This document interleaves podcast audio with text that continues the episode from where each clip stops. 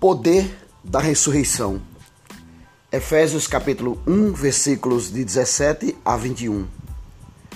Peço que o Deus de nosso Senhor Jesus Cristo, o glorioso Pai celestial, lhes dê espírito de sabedoria e de revelação, no pleno conhecimento dele. Oro também para que os olhos do coração de vocês sejam iluminados, a fim de que vocês conheçam a esperança para a qual ele os chamou, as riquezas da glória e a herança dele nos santos. Há momentos em que penso que não vou dar conta desta vida, por tão difícil que ela parece ser. Fico desanimado, cansado e até perco a vista da luz no fim do túnel. Não é sempre que sinto isso. Há dias em que o sol brilha e parece que tudo realmente vai dar certo a minha fila anda mais rápida.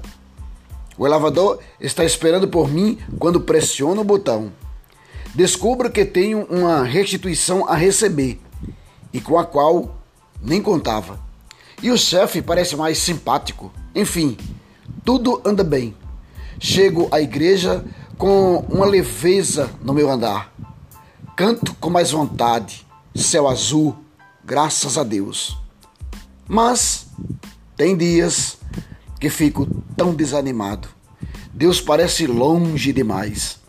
Ele não parece ouvir as minhas orações. Aliás, nem tenho vontade de orar.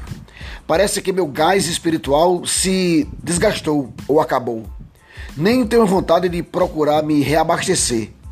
Estou chateado e estou desconfiado de que Deus nem está por perto.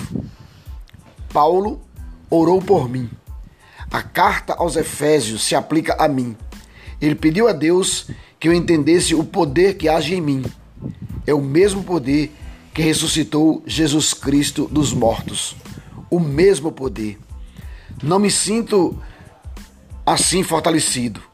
Não sinto esse poder por vezes.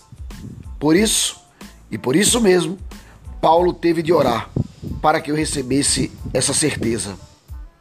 Vamos orar para que Deus nos mostre isso, esse poder. Vamos orar para que Ele mostre a todos nós. Não desanimemos.